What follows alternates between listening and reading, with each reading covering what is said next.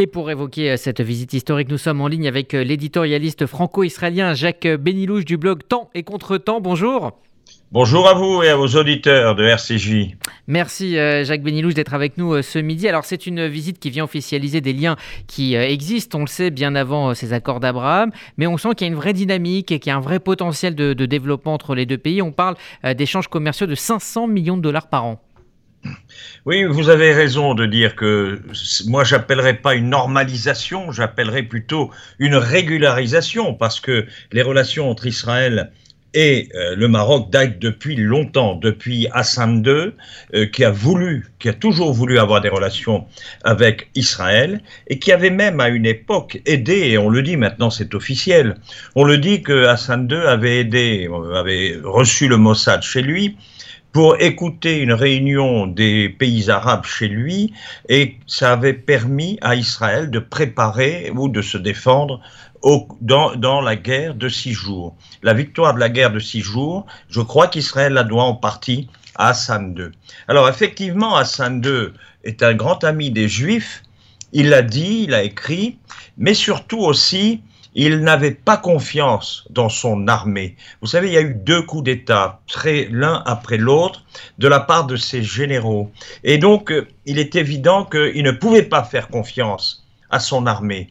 Et je ne dévoilerai pas euh, de secret quand on a dire que, à l'heure actuelle, la garde nationale euh, du roi est organisée, est pratiquement constituée de d'officiers des troupes d'élite israéliens bien, bien sûr, ce sont des gens d'origine marocaine qui parlent, le, qui parlent le, marocain, mais ce sont des anciennes troupes d'élite parce que le roi, aujourd'hui, ne fait confiance que dans les Israéliens. Il a très peur, son, son régime est fragile, euh, il sait, sa santé est dramatique parce qu'on pense qu'il risque de partir d'un moment à l'autre. Et donc il a peur que son successeur, le jeune, le jeune roi qui a à peine 18 ans, euh, soit effectivement balayé par des, des, éléments hostiles. Alors donc, Israël et le Maroc ont toujours gardé des relations euh, secrètes, mais petit à petit, ça s'est développé, petit à petit, on ne pouvait plus cacher euh, les, choses parce que on ne pouvait pas on pouvait pas cacher les échanges commerciaux euh, qui ont atteint 37 euh, millions de, dollars pour la seule année 2017. Ce sont les statistiques officielles. Depuis, on n'en donne plus parce que le Maroc a interdit les statistiques officielles concernant les relations entre le Maroc et, euh, et Israël. On sait simplement que le Maroc vient en quatrième position des partenaires commerciaux africains, et ceci bien avant cette mhm. normalisation. Donc effectivement, le Maroc a beaucoup d'ennemis et il ne pouvait pas communiquer facilement euh, et dévoiler ses relations avec Israël. Mais vous savez, euh, les investissements, il y en a eu nombreux de, la part des Juifs et même des Israéliens. Ça ne pouvait pas rester clandestin. Et donc, euh, vous savez, je prends un exemple parmi tant d'autres. le, géant israélien de la technologie agricole s'appelle Netafim. C'est une grande société en Israël et ils ont créé une filiale au Maroc en investissant 3 millions de dollars et en embauchant plus d'une vingtaine de salariés.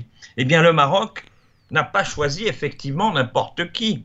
Il a choisi le kibbutz Netafim, qui est le leader mondial des systèmes d'irrigation goutte à goutte. Alors, vous savez, euh, c'est une technologie pionnière et on a besoin d'eau dans ces pays chauds. Et cette technique est indispensable pour développer l'agriculture. Et d'ailleurs, Israël euh, fréquente de manière assidue toutes les foires agricoles, toutes les foires, et les, et les Marocains aussi viennent dans les foires de high-tech israéliens. On les voit chez nous, ils viennent en touristes au départ, et ils ont l'habitude de la même façon que les Juifs nombreux partent et même des Juifs tunisiens qui n'avaient rien à voir avec le Maroc, eh bien, partent passer leurs vacances au Maroc parce qu'ils sont bien accueillis.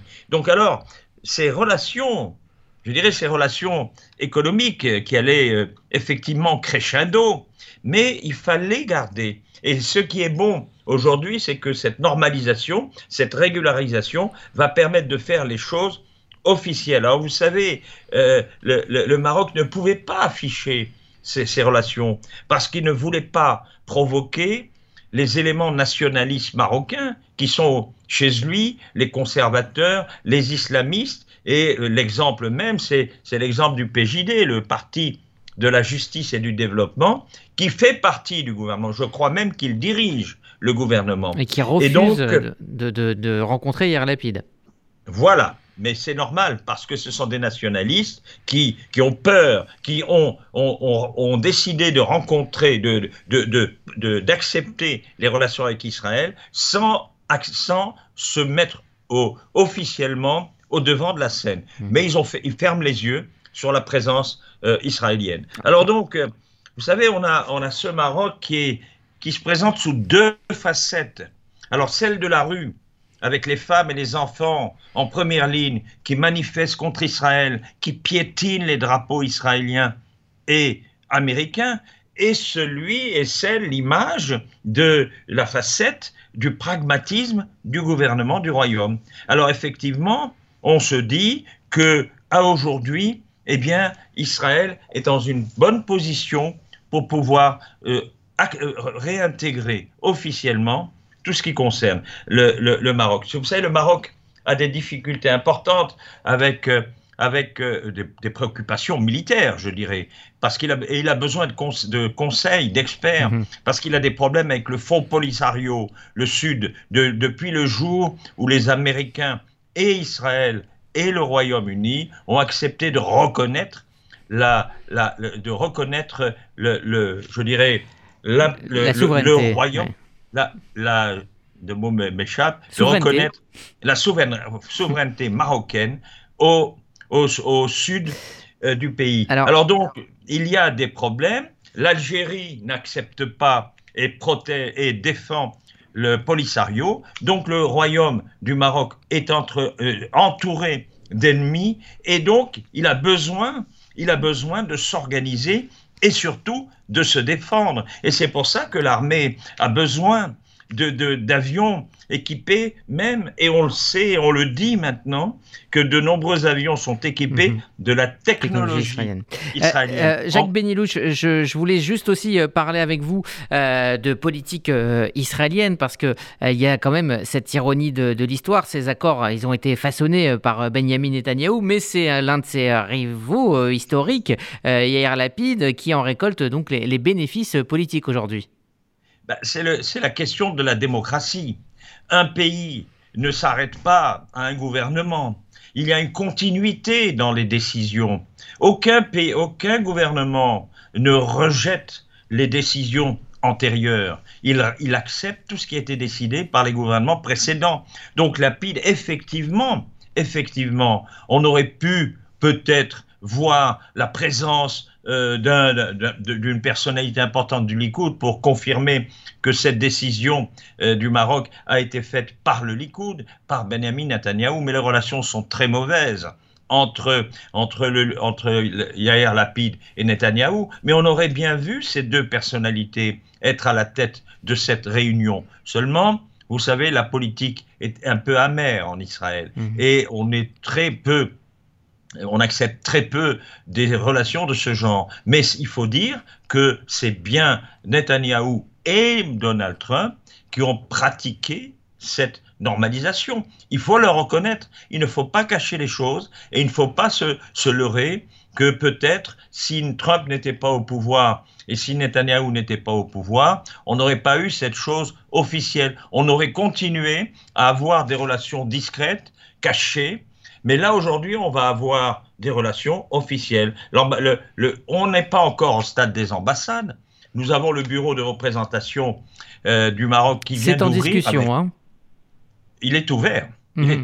pour les ambassades, c'est en discussion. Le bureau de représentation est ouvert en pleine rue à Yarkon, la rue de toutes les ambassades, et on, on trouve ce bel immeuble marocain avec une façade façonnée avec le style chérifien qui montre que c'est en plein jour. Le seul problème que j'ai découvert, c'est qu'on n'a pas encore vu le drapeau marocain flotter sur ce bâtiment. Alors je pense qu'ils attendent d'abord effectivement l'ouverture de la représentation israélienne et peut-être ils attendent qu'un beau jour on ait des, officiellement des ambassades qui se retrouvent. Là, c'est un problème de formalité. Mmh. Mais ce qui compte, c'est que la, la réalité des choses se fait. Et je voulais signaler que, je voulais signaler que nous avons en Israël énormément de personnalités importantes du monde, du monde marocain, je dirais. Je, ne veux pas, je veux citer simplement l'ancien chef d'état-major, Gadi Ezenkot, qui est de Casablanca. Mais je veux signaler aussi que vous avez un, un, un, un grand expert du décodage des messages, des mails et des écoutes téléphoniques qui est le professeur Ami Moyal de l'université d'Africa, qui sait tout. Pour, qui sait tout, on parle beaucoup à l'heure actuelle des, des problèmes d'écoute. Eh bien, lui, c'est celui qui a développé des techniques euh, de, de, décodage mhm. de, de, des mails. Il reçoit des mails, etc. Il les décode dans toutes les langues du pays. Et ce monsieur, c'est le professeur Ami Moyal, dont les parents sont venus, qui Ami Moyal de l'université d'Africa, et dont les parents sont venus, qui ont fait leur alia à Ashdod en 1960. Donc les relations avec le Maroc existe depuis quelque temps, beaucoup plus que les relations, je mhm. dirais, avec les Tunisiens. Donc c'est pas c'est pas une, une grande surprise. Alors Jacques Benilouche, il nous reste une petite minute, mais je voulais euh, quand même vous poser cette, euh, cette question. On a vu que euh, l'administration Bennett tente de renouer les liens avec l'autorité palestinienne pour, pour tenter aussi de lui redonner du crédit. Est-ce que le, le Maroc peut avoir un rôle à jouer dans la reprise de pourparlers avec les Palestiniens?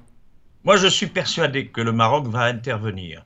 On, sait que les Égyptiens interviennent, mais le Maroc intervient. Vous savez, le, Maroc, les, Palestiniens ont été très méfiants pendant quelques temps. Ils ne voulaient pas combattre, je dirais, combattre le, euh, le Maroc. Ils ont été très discrets sur les relations euh, avec le Maroc. Ils n'ont jamais accepté euh, qu'on attaque le Maroc parce qu'ils estimaient qu'ils avaient besoin, mhm. ils avaient besoin de relations avec euh, avec, les, avec les Marocains Eh bien, on sait qu'aujourd'hui, que le Hamas et le, le Fatah avaient refusé de se brouiller avec le Maroc. Et ils n'avaient pas pris position. Alors il y a seulement les gauchistes du FPLP qui sont des, des partisans fervents du Front Polisario. Mais ce qu'on peut dire, c'est que aujourd'hui, on pense que le Maroc pourra être un excellent intermédiaire entre Israël